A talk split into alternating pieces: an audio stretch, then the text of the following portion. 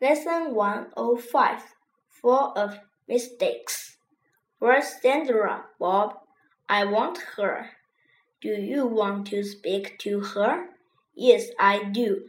I want her to come to my office. Tell her to come at once.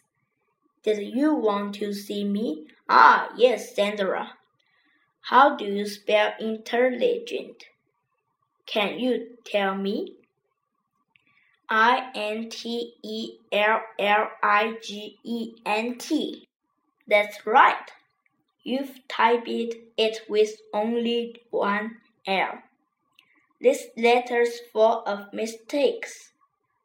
I want you to type it again. Yes, I'll do that. I'm sorry about that. And here's a little present for you. What is it? It's a dictionary. I hope it'll help you.